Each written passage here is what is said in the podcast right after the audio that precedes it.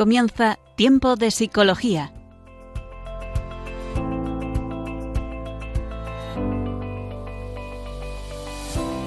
Nos acompaña a lo largo de la próxima hora Cristina Velasco.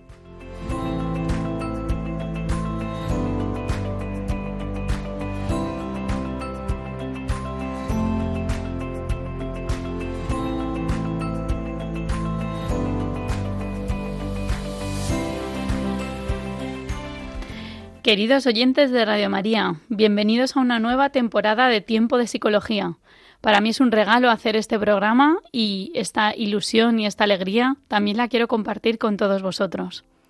En este programa trataremos aspectos de la psicología a la luz del Evangelio y de la antropología cristiana.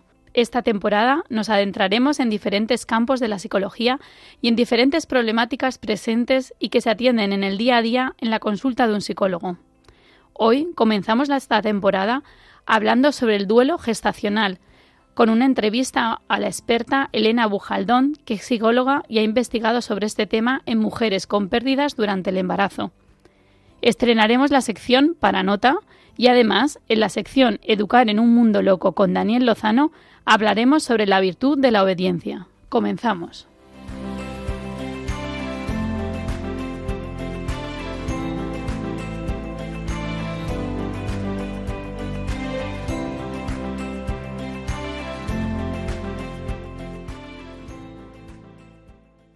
En agosto de 2023 salía una nueva normativa mediante la cual se permitía poner nombre y apellidos a los hijos de bebés que habían muerto en el vientre de su madre después de los seis meses de gestación.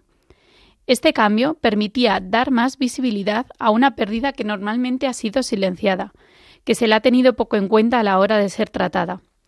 De hecho, una de las cosas que estas mujeres reclaman es como muchas veces ante la pérdida de un bebé en las primeras semanas de embarazo, es como que esta pérdida pasa desapercibida, casi nadie lo sabe, nadie lo tiene en cuenta, no puedes hablar de ello, la gente le resta importancia. Incluso suele ser una situación muy complicada para la madre y para el padre que lo están viviendo. Octubre es el mes dedicado a visualizar la pérdida gestacional, hasta ahora estas pérdidas no se han sabido cómo tratar. Incluso muchas mujeres son, ingresadas en las mismas plantas donde están otras mujeres que acaban de tener a sus bebés. Los oyen llorar mientras ellas han perdido a los suyos. De esto vamos a hablar a lo largo del programa, de esta situación difícil y complicada.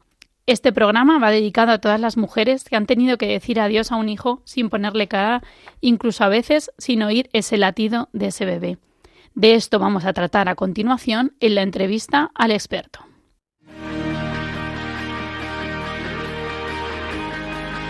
Entrevista al experto.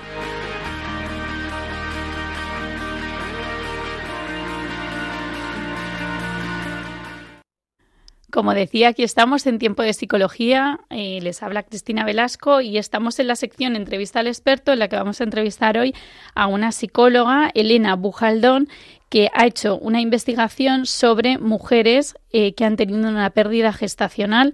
Así que, Elena Bujaldón, buenas tardes. Bienvenida al programa Tiempo de Psicología. Hola, Cristina. Saludos a los oyentes y a todo el equipo de Radio María. Muchas gracias. Muy bien, Elena, pues gracias por estar con nosotros y vamos a hablar sobre, sobre este tema del que tú has podido investigar en este último tiempo. Así que lo primero sería preguntarte qué es el duelo gestacional. ¿Cuándo se habla de duelo gestacional?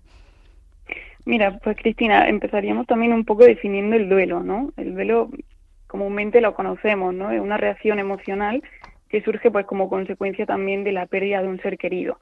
¿Qué pasa cuando hablamos de duelo gestacional, no? Pues que ese duelo eh, surge, pero cuando el ser querido que, que se pierde no ha llegado a nacer, ¿no? Ha fallecido antes del parto. Entonces estaríamos hablando pues de muertes que van desde la concepción hasta el momento del parto. Lo que pasa con esta, sí, Sí, perdón, no, no, sigue Elena, perdona. Sí, o sea, solo quería quería decir algunas cositas, ¿no? Porque sí que es muy diferente al duelo pues que comúnmente conocemos, ¿no? Porque hay algunas particularidades como que como que también acontece en un momento de vulnerabilidad emocional, ¿no? En el, embarazo, en el que ya también entran temas de, cambio hormonal, pues que no se conoce al hijo antes de que fallezca, que una muerte antinatura, ¿no? Que también nosotros eh, estamos acostumbrados a que los padres pues fallezcan antes que los hijos, ¿no? Entonces, eh, el, fallecimiento de un hijo, además antes de nacer, pues también supone mucho más esfuerzo, ¿no? En, en la superación de este, de este trauma, ¿no? Que supone para, para los padres.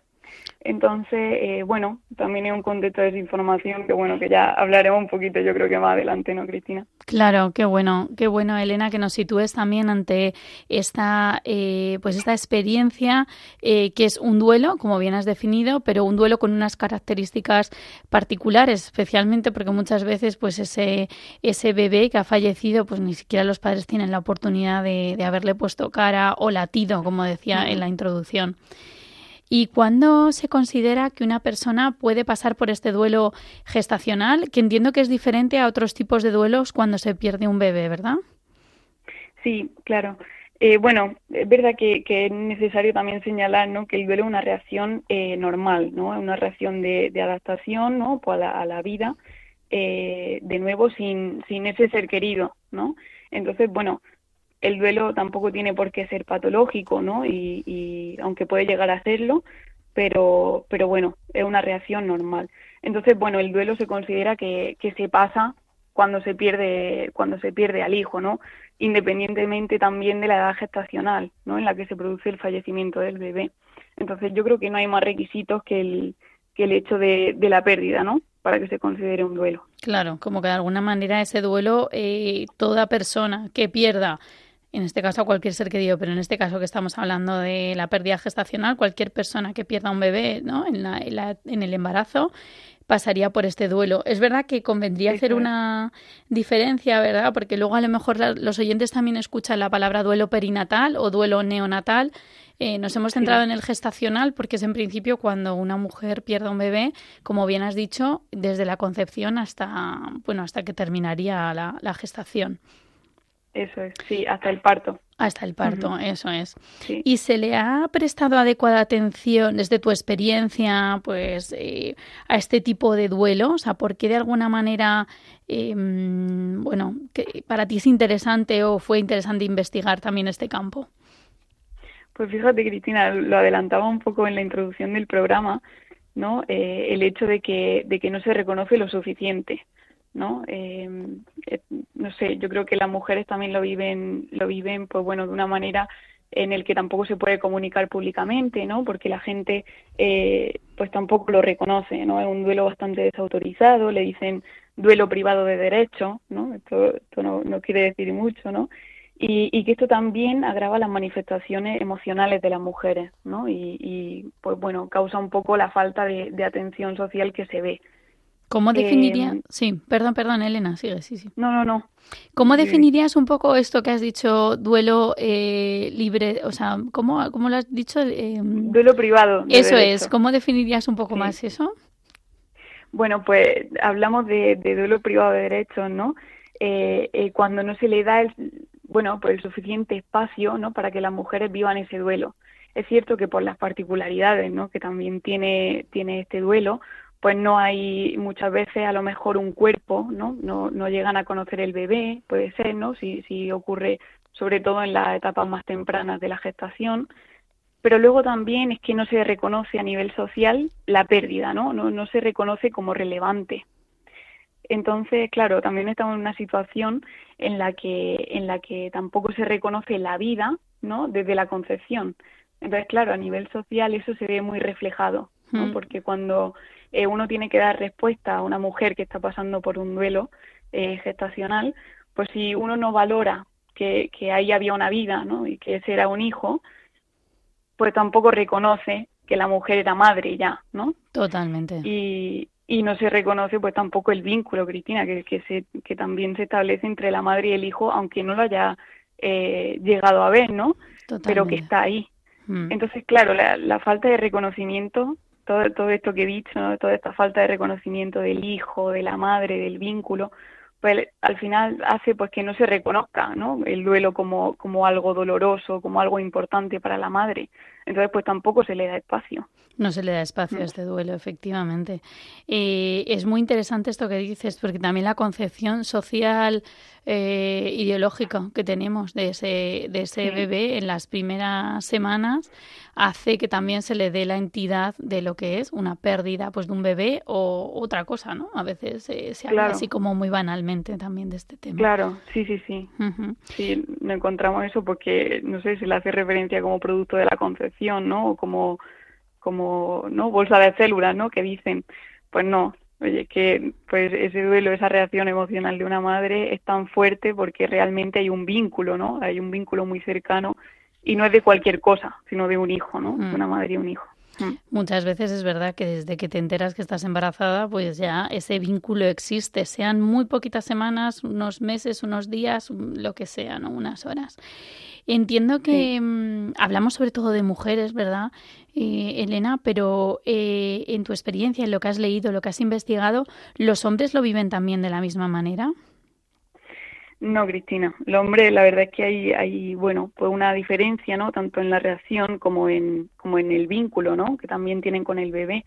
Yo creo que también hay que tener en cuenta que las mujeres pues por, por bueno por ese vínculo tan fuerte que tienen también biológicamente no están tan tan ligadas a ese hijo que lo viven de otra manera no pues claro pues vemos que los padres pues tienen otro vínculo no hacia el bebé tienen otro tipo de reacción de respuesta no ante ante esa noticia de, del fallecimiento pero bueno uno también entiende por qué por qué Dios no hizo así no de diferente a hombres y a mujeres porque eh, bueno, las mujeres también agradecen, ¿no?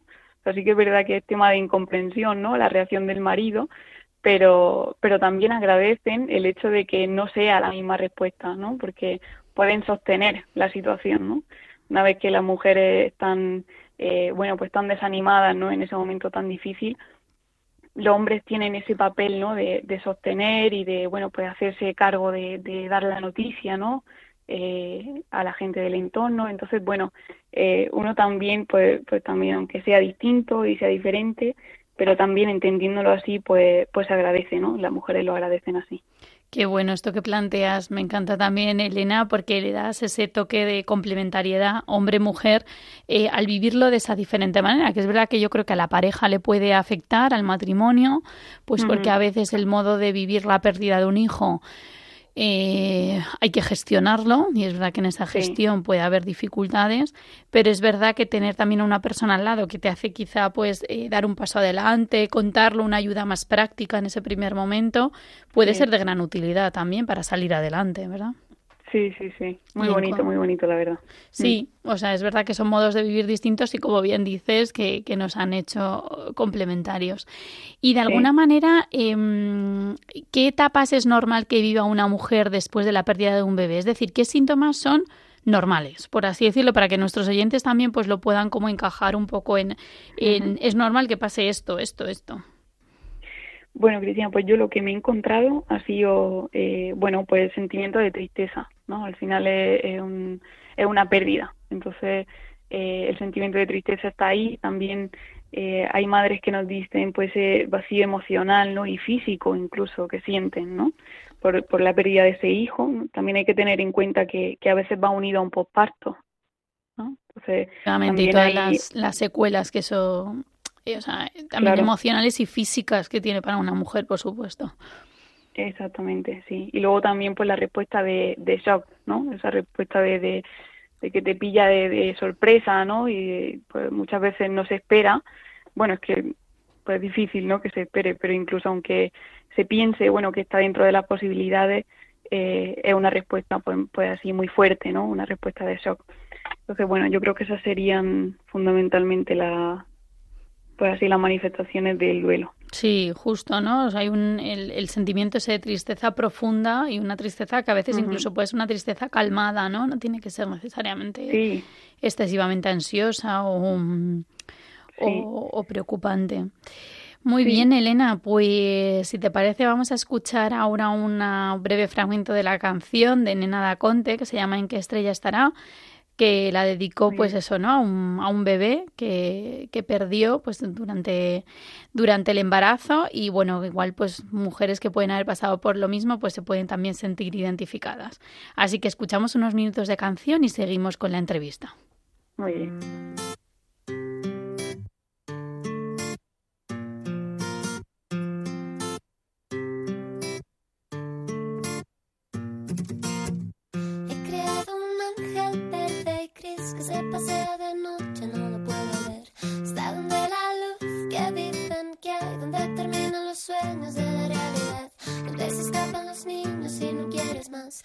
observan los gritos de mi mitad. He creado un ángel bebé gris, a veces le hablo bajito por si está, le busco por la calle, camina, a veces le echo de menos si tú no estás, a veces tengo que hacer de tripas corazón, a veces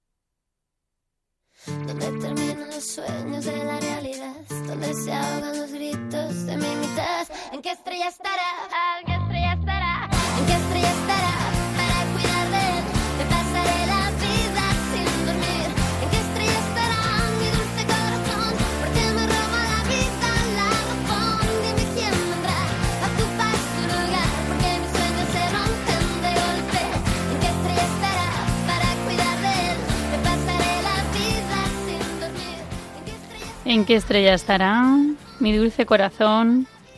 Pues cuando una madre ha perdido a un bebé, pues esa, esa sensación de, que, de querer buscar una explicación, de querer entender dónde está ese bebé, de querer buscar razones, aunque a veces pues no, no se encuentran. Así que de eso estamos hablando hoy, pues del duelo gestacional cuando una persona pues ha perdido un bebé y, y, lo siente pues como si le hubiera puesto cara, le hubiera puesto ojos, pero no ha podido ser así. Aquí seguimos en tiempo de psicología, en la entrevista al experto con Elena Bujaldón, psicóloga, y ha realizado su investigación con madres eh, pues de, bebés que han perdido, que se han eh, perdido durante el embarazo.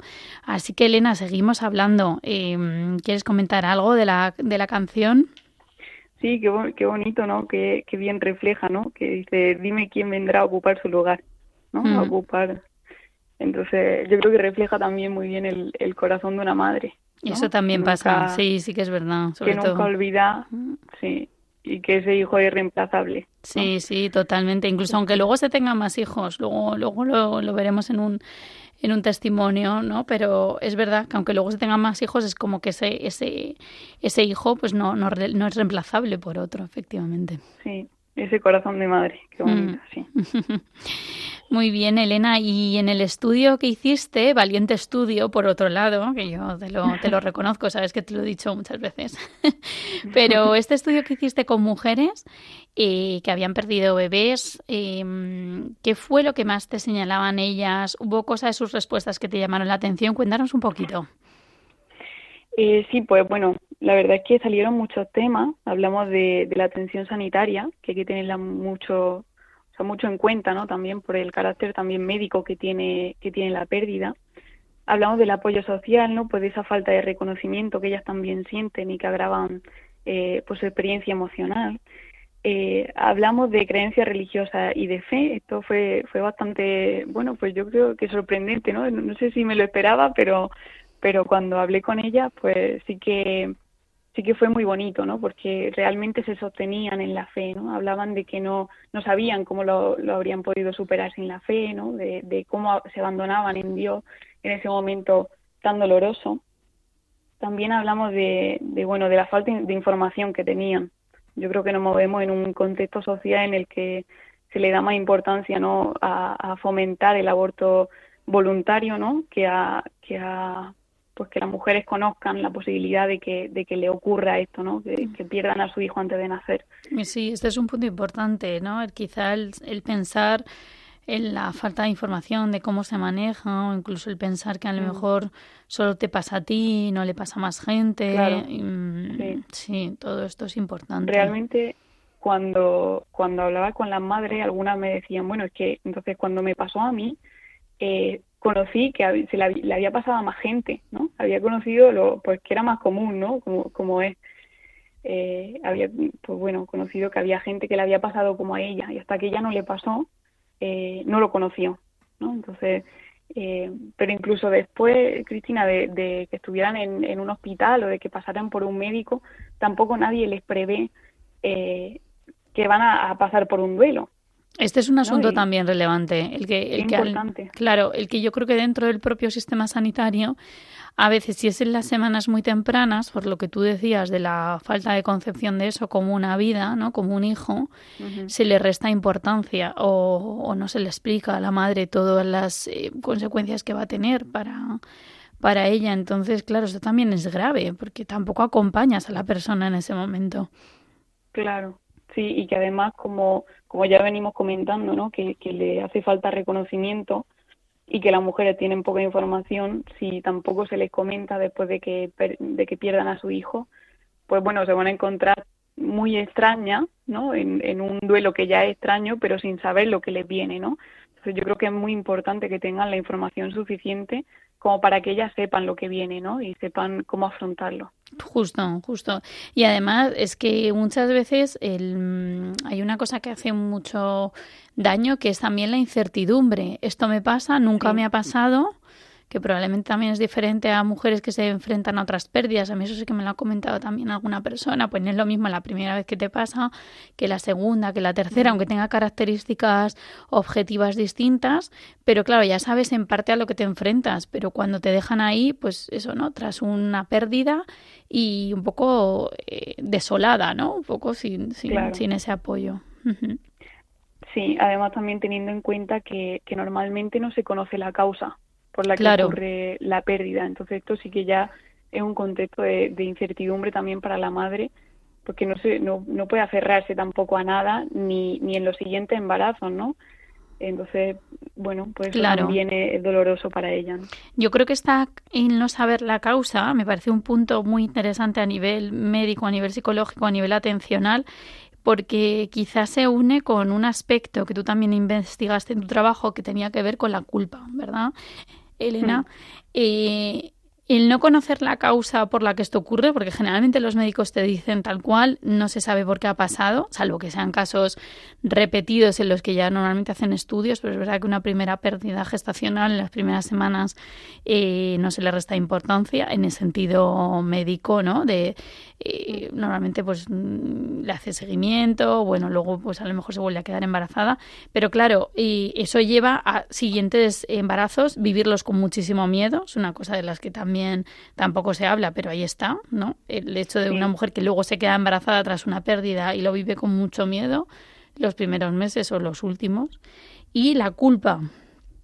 Hay también relación eh, con la culpa, o sea, es normal sentir culpa después de esta pérdida gestacional.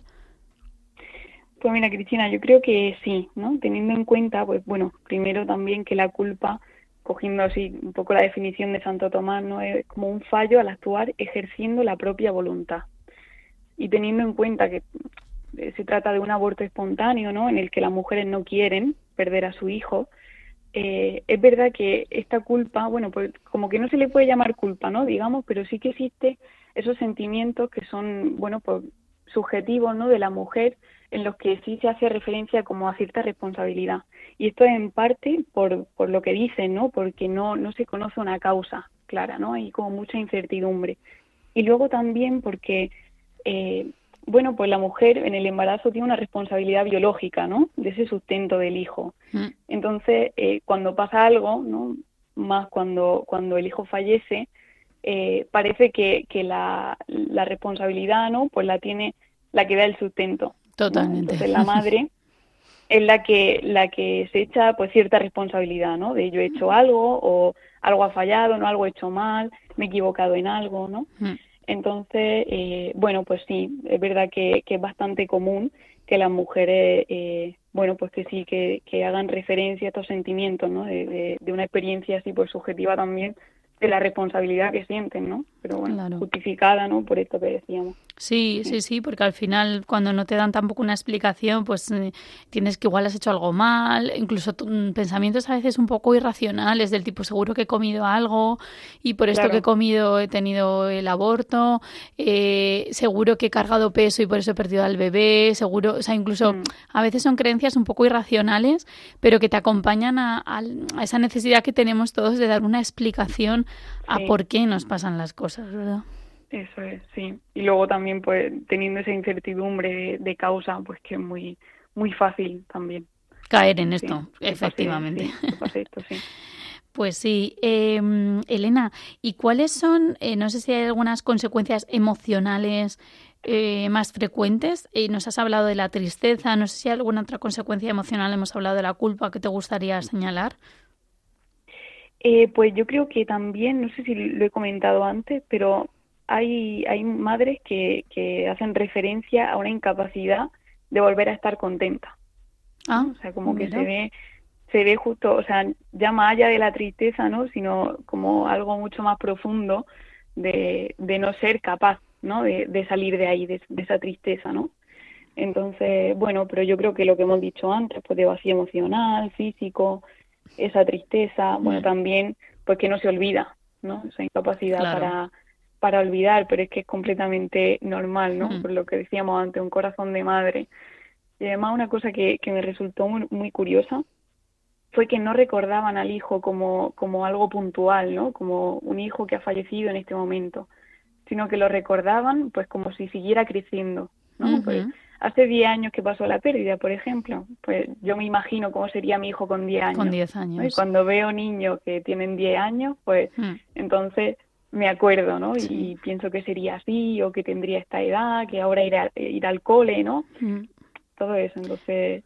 Sí, eso, eso, también es muy normal, fíjate, aunque pase el tiempo, efectivamente, ¿no? El, hecho de que madres te señalaban que pasaban los años, ¿no? Y seguían acordándose de, de eso. Yo creo que otra cosa también que ocurre muy normal en las madres es el hecho de no, a veces en esos momentos no poder ver a otras mujeres embarazadas, ¿no? O el, o el hecho de enfrentarte a alguien, a mí me ha pasado personalmente de estar embarazada y tener cerca eh, a, familiares o a, mm, conocidas o amigas que estaban en un proceso también parecido al mío. O sea, la edad de mis hijas tendrían eh, edad sus hijos o hijas, ¿no? Si no los hubieran perdido, ¿no? Y es un momento también muy, muy difícil muy difícil para ellas y muy difícil también para la mujer que sale adelante de su embarazo, porque al final también eh, puedes caer en sentirte un poco hasta mal por el otro, ¿no? El otro ha perdido a su bebé tu, tu embarazo sigue adelante y es un poco una sensación como de, bueno, vivirlo como un regalo, evidentemente, pero también se puede también victimizar la otra persona, ¿no? O retraumatizar. Por eso muchas dicen pues que en esos momentos pues necesitan no ver gente embarazada, ¿no? O se alejan un poco a nivel social de esto, que también es normal y hay que entenderlo. Sí. Mm. Mm.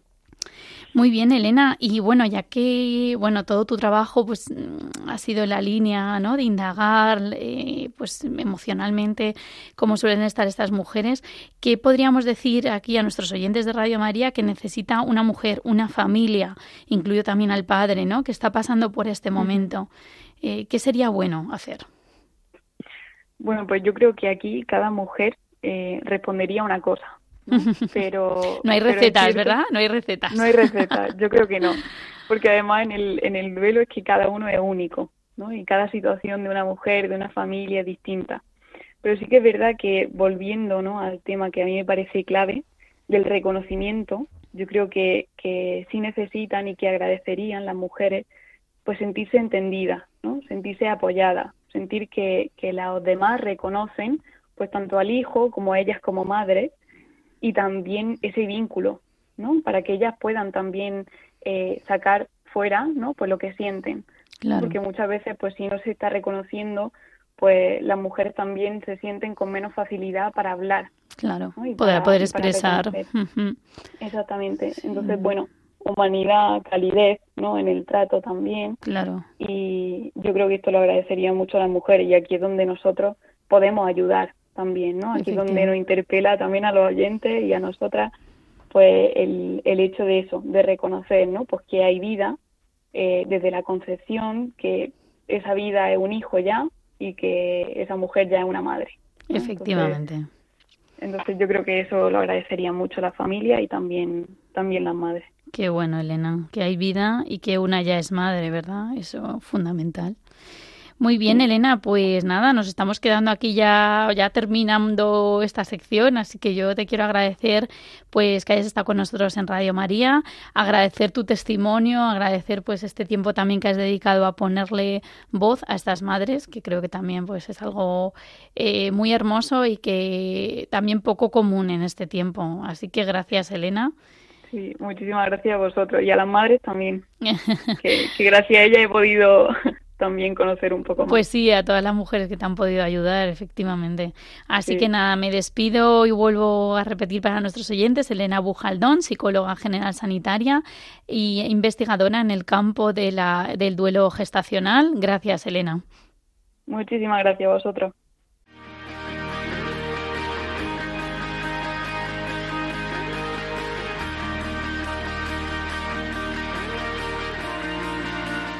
Para nota.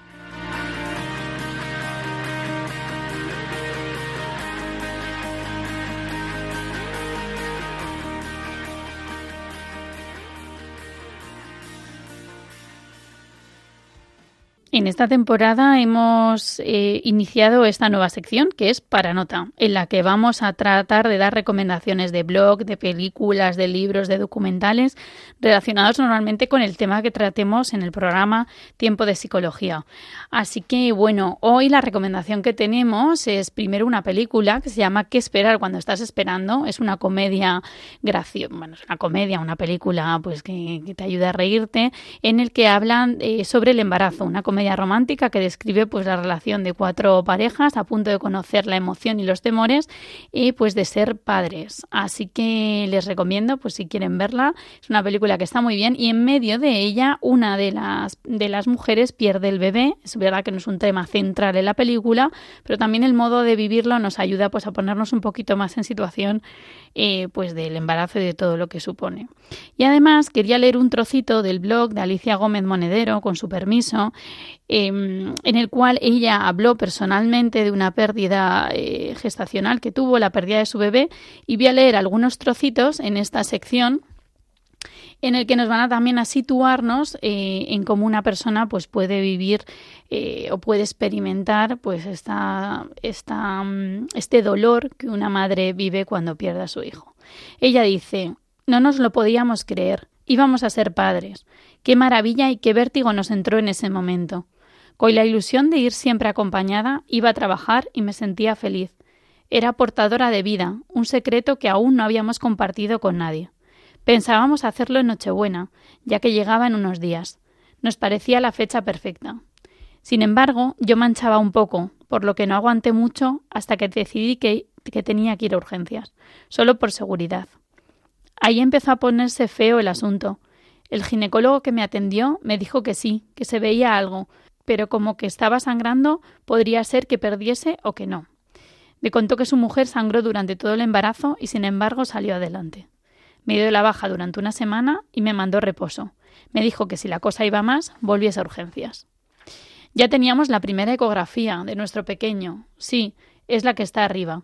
Ella lo pone en su blog. Era diminuto, pero era nuestro bebé. Qué ilusión nos hizo. No parábamos de mirarla. Al día siguiente me levanté bien, como cada día, pero cuando fui al baño vi que el asunto había ido más. Sin pensarlo mucho, me fui a urgencias. Me atendió un ginecólogo que tenía bastante prisa en despacharme. Me examinó y comprobó que efectivamente había tenido un aborto. Ya apenas se veía nada. Mi hijo se había ido. Y le aseguro, querido lector, querido oyente, que no puedo escribir esto sin lágrimas en los ojos. Puede que haya pasado tiempo, puede que usted considere que no era para tanto, que apenas eran unas células juntas, pero yo ya lo sentía, ya era madre. No pude evitarlo y en ese momento rompí a llorar. Traté de contenerme hasta salir de la consulta, pero las lágrimas fueron más fuertes. No paraban de brotar de mis ojos, era totalmente involuntario. El doctor me dijo que no me preocupara, que seguro que volvía a quedarme embarazada, Pero en ese momento yo no quería quedarme enseguida. Quería a mi hijo, a ese que no iba a conocer. Sin haberle visto, ya le echaba de menos. Anhelaba que estuviera dentro de mí, y no comprendía por qué, por qué se había ido, por qué a mí, qué había hecho yo, había hecho algo mal. ¿No era mi cuerpo lo suficientemente bueno como para albergar vida? Los días que siguieron aquel los recuerdo oscuros, como una tormenta que no pasa. Me sumí en una tristeza oculta a los ojos de los demás. Evitaba hablar del tema, no se lo dije a nadie. Me daba casi vergüenza reconocer que había pasado, pero no paraba de pensarlo. ¿Qué había hecho mal? ¿Por qué este castigo? Bueno, ya luego sigue contando su experiencia y dice Tuve unos días complicados, me culpaba, culpaba a Dios, no entendía nada. Justo llegaba la Nochebuena, y ese año tocó en casa de mis padres, pero no dije nada. Bastante se notaba ya la ausencia de la abuela, que había subido al cielo unos meses antes, como para añadir más penas. Quería que todos supiéramos disfrutar de las fiestas en la medida de lo posible, así que me callé. Celebré el misterio del nacimiento de Jesús, no sin algo de resentimiento. Luego ya cuenta cómo estuvo un tiempo dándole vueltas, volvió a trabajar y no paraba de pensarlo. Durante ese tiempo soñé varias veces con bebés. Supongo que es algo que no se puede evitar. Pues bien, en uno de estos sueños aparecía que daba a luz un niño rubio precioso, que le ponía el nombre de Ignacio y que se hacía mayor muy deprisa y se iba. Yo no quería que se fuera, pero se fue. Llámame loca, querido oyente, pero esta mañana me desperté con la certeza de que mi hijo Ignacio estaba en el cielo. También en este tiempo me ayudó mucho leer que esto mismo le había pasado a otras mujeres. Ella dice Alicia, lo mejor que se puede hacer en estos casos es consolar. No sirve de nada decir no pasa nada, le pasa a mucha gente, ya tienes uno, dos, tres, eres muy joven, ya te volverás a quedar. Nada de eso, por favor. Duele mucho cuando nadie más le da importancia a lo que ha sido tu embarazo y tu bebé. Es preferible preguntar ¿Cómo estás? ¿Necesitas desahogarte? ¿Necesitas que te ayude en algo? Y escuchar con cariño o incluso dar un abrazo. Muy bien, pues estas palabras del blog de Alicia Gómez Monedero que nos ayudan a entender un poquito más qué es la pérdida gestacional. Y ahora, queridos oyentes, pasamos a la siguiente sección, Educar en un mundo loco. Educar en un mundo loco.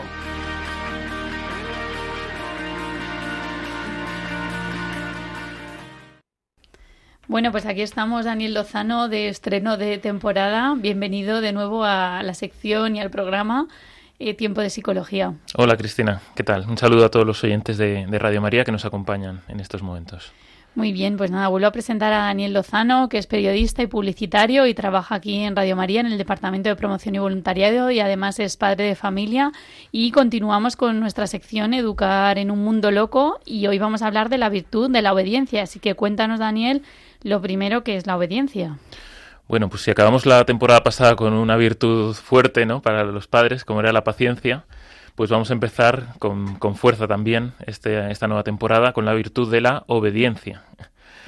Vamos a tomar, como siempre, la definición que, nos eh, ofrece David Isaacs en su libro La educación de las virtudes humanas, que dice así, la obediencia acepta, asumiendo como decisiones propias las de quien tiene y ejerce la autoridad con tal de que no se pongan a la justicia, y realiza con prontitud lo decidido, actuando con empeño para interpretar fielmente la voluntad del que manda.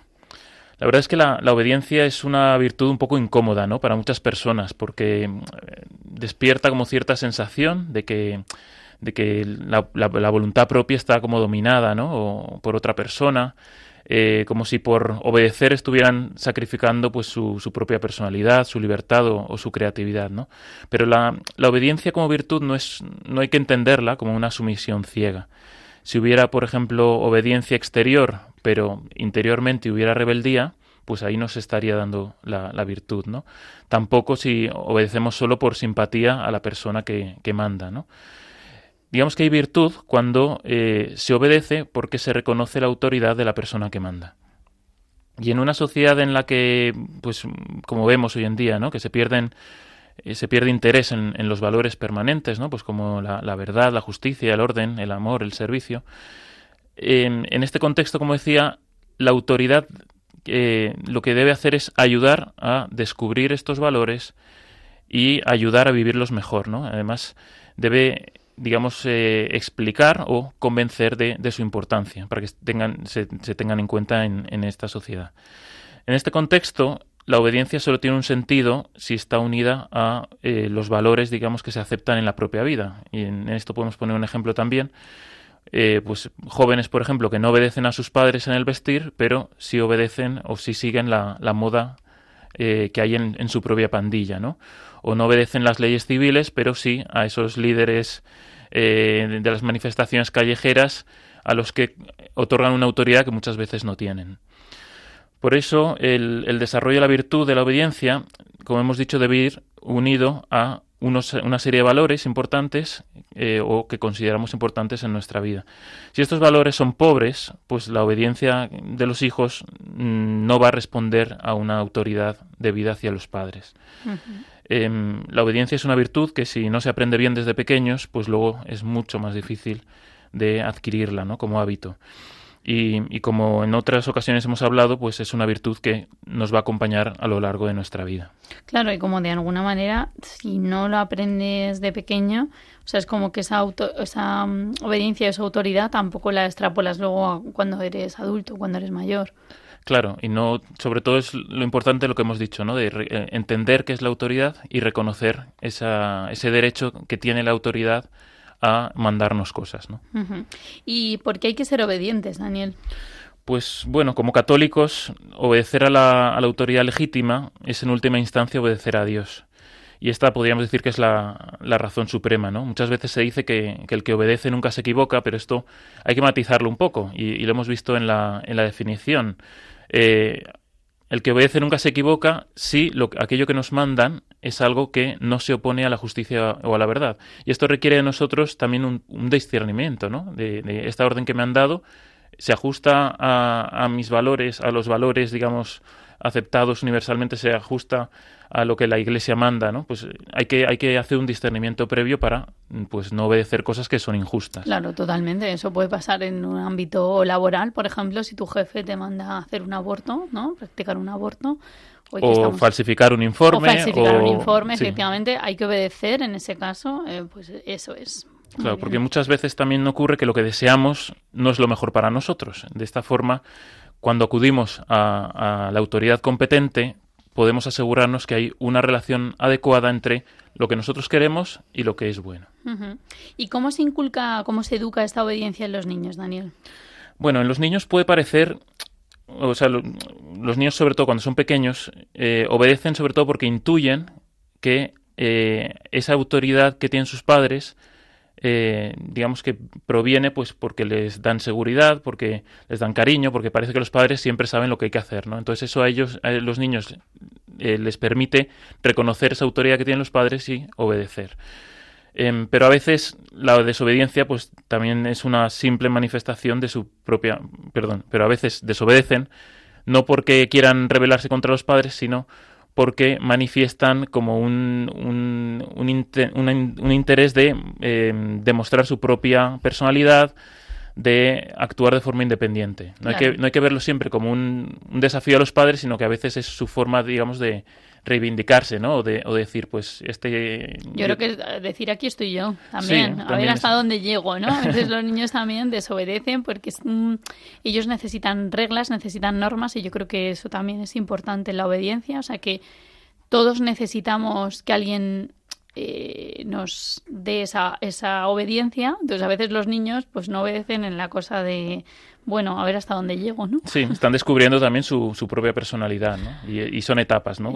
Hay una etapa que, que nuestros oyentes que sean padres reconocerán muy fácilmente, que se da sobre todo entre los 3 y los 4 años, ¿no? Es la etapa del no en la que eh, pues los niños critican o, o, cuestionan el criterio de los padres, ¿no? Y requieren que además les tengamos que dar motivos o que les convenzamos ¿no? para, para obedecer.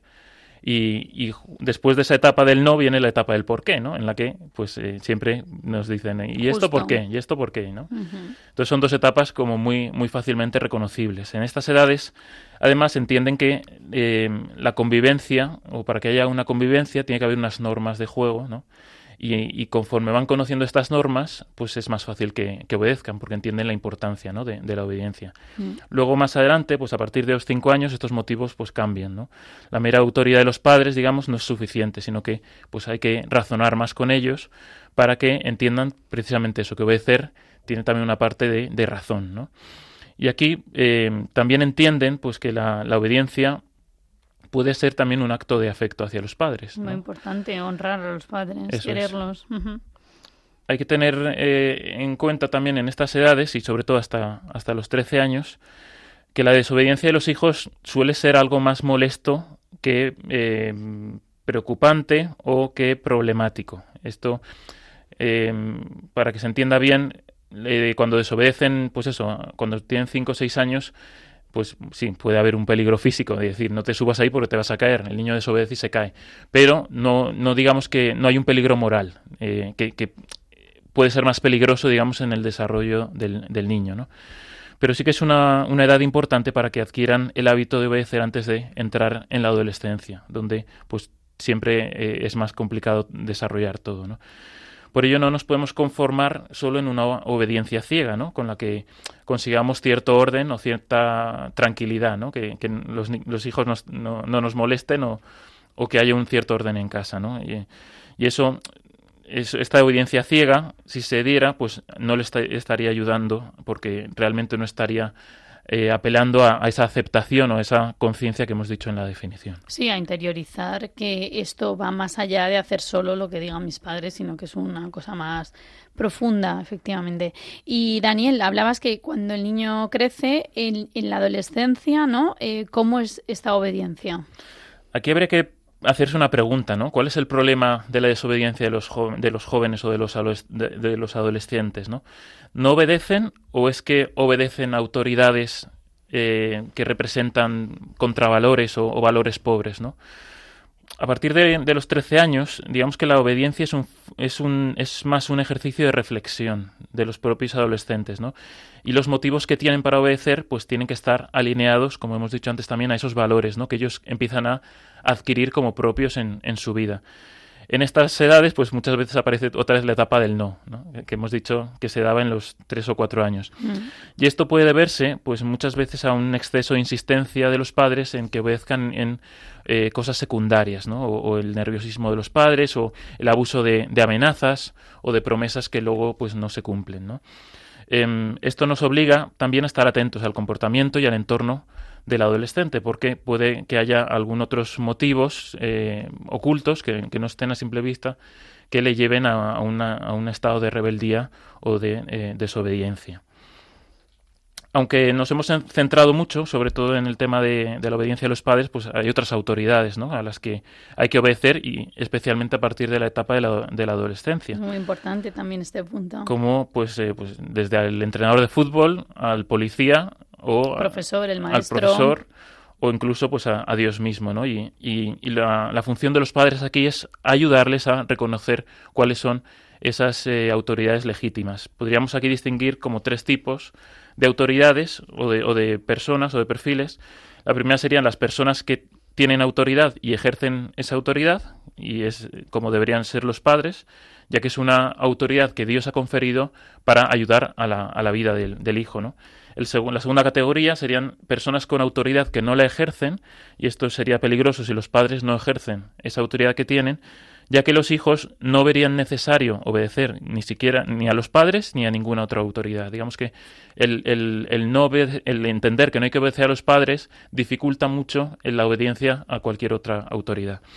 Y, y la tercer, el tercer perfil serían las personas sin autoridad pero que tienen una gran eh, capacidad de influir en los demás, ¿no? Pues son esas personas que tienen una presencia, tienen usan un, lenguaje, unas palabras, tienen un carisma ¿no? que atrae a, a los demás, que, que, entusiasma a las demás personas y las puede mover a la acción. ¿no? Pues esto lo vemos mucho con las bandas juveniles, por ejemplo, con las sectas, ¿no? personas que se dejan arrastrar y que acaban obedeciendo a personas que no tienen autoridad. Yo creo que ambos puntos, los dos que has dicho, los dos que has dicho finales, creo que tienen que ver también con eh, la ausencia de autoridad por parte de los padres es súper peligrosa para los niños, porque necesitan esos referentes y cuando no los tienen pueden caer en dos cosas, en no obedecer a quien tienen cerca, como pueden ser los profesores, o en dejarse influir efectivamente por bandas, por sectas, por eh, líderes que no van a buscar su bien ni mucho menos.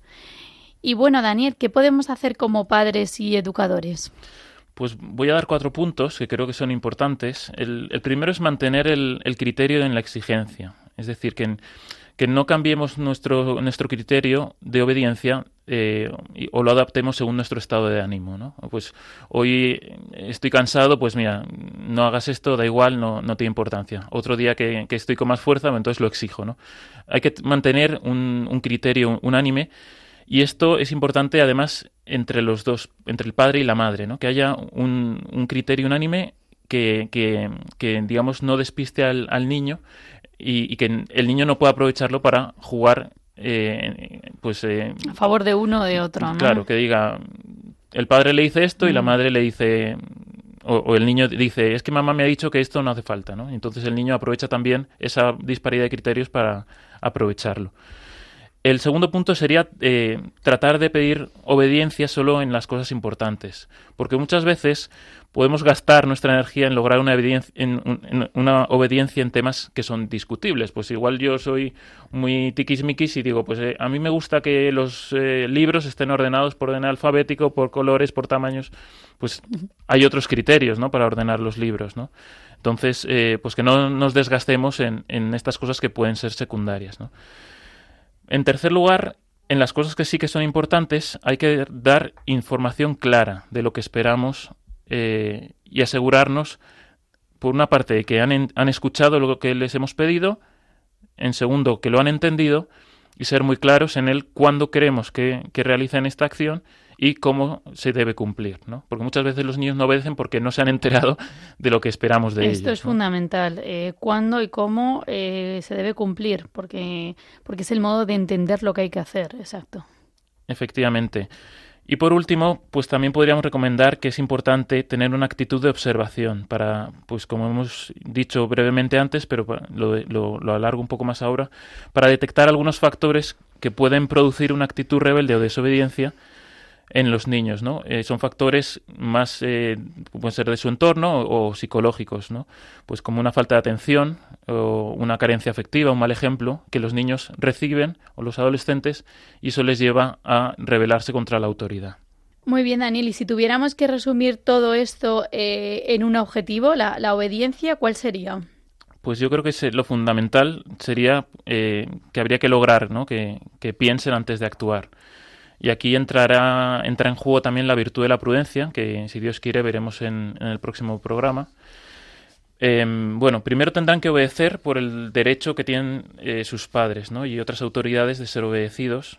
Y luego la idea es que eh, puedan cumplir esta obediencia por amor y por sentido profundo del deber. Y aquí quiero retomar un poco lo que hemos dicho también sobre el obedecer, el, el discernimiento necesario que hay que hacer para, para obedecer. ¿no? Yo recuerdo cuando yo era pequeño, mi padre siempre nos decía eso, ¿no? Si yo algún día os mando algo que, está en contra de, la ley de Dios, no me tenéis que hacer caso en eso. Y es algo que, se me ha quedado siempre grabado en la, en la cabeza, ¿no? Este, este criterio también lo encontramos en, los Hechos de los Apóstoles, ¿no? Cuando dicen que hay que obedecer a Dios antes que a los hombres, ¿no? Y creo que es una buena forma de, de terminar este, esta virtud, que creo que es muy necesaria, muy importante, y aparte pues nos ayuda también a, situarnos como, como, hijos de Dios, ¿no? Muy bien, Daniel, pues muchísimas gracias. Aquí termina la sección Educar en un mundo loco y nos vemos en el siguiente programa. Muchas gracias, Cristina. Me despido de Daniel Lozano, periodista y publicitario, y trabaja aquí en Radio María en el Departamento de Promoción y Voluntariado.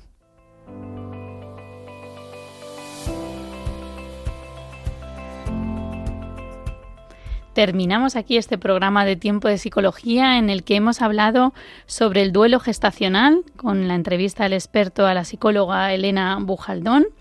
Además hemos dado unas hemos leído un pequeño testimonio sobre lo que una mujer puede sentir cuando hay una muerte eh, gestacional. En la sección Educar en un mundo loco hemos hablado sobre la virtud de la obediencia y les recuerdo a todos que pueden escuchar este programa y otros en el podcast de la web de Radio María www.radiomaria.es Y además en Spotify también están colgados todos los programas de tiempo de psicología. Agradezco a todos los que han hecho posible este programa, en especial pues a Marta Troyano al control de sonido, a Daniel, a Elena y bueno, les recuerdo también el correo del programa eh, que es tiempopsicología@radiomaria.es por si se quieren poner en contacto con nosotros y les dejo con el programa Izando las velas del padre Nacho Latorre. Nos vemos en 15 días. Un abrazo a todos en el corazón de nuestra Madre. Así concluye Tiempo de Psicología, un programa dirigido por Cristina Velasco.